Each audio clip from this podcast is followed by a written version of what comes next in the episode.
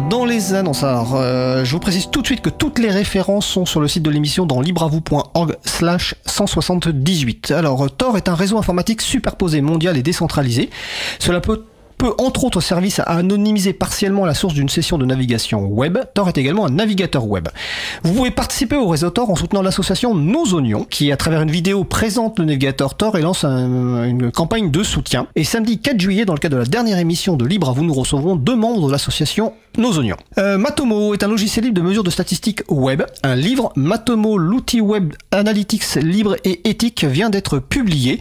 Donc vous retrouvez les références sur le site de l'émission. Côté OpenStreetMap, la base de données géographique libre du monde, il y a une création de la Fédération des professionnels d'OpenStreetMap.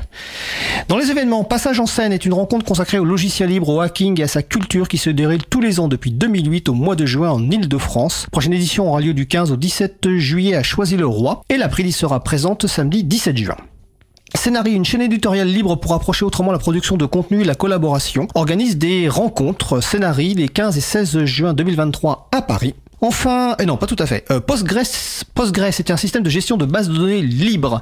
Et l'association euh, francophone autour de Postgres organise les PGD en France à Strasbourg les 19 et 20 juin. 2023. Et enfin, l'association Exodus Privacy fournit des outils pour analyser les applications Android et lister les éventuels pisteurs qui permettent de nous suivre à la trace.